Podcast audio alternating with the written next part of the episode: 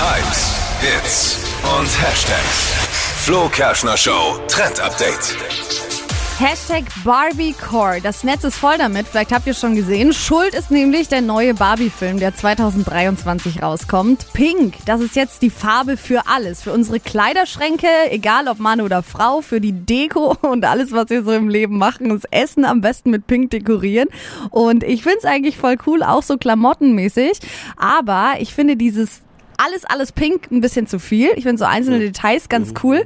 Aber Model Heidi Klum hat jetzt zum Beispiel vor paar Tagen gezeigt, wie man das so tragen kann. Und zwar zum Beispiel für die Arbeit so ein komplett pinker Hosenanzug.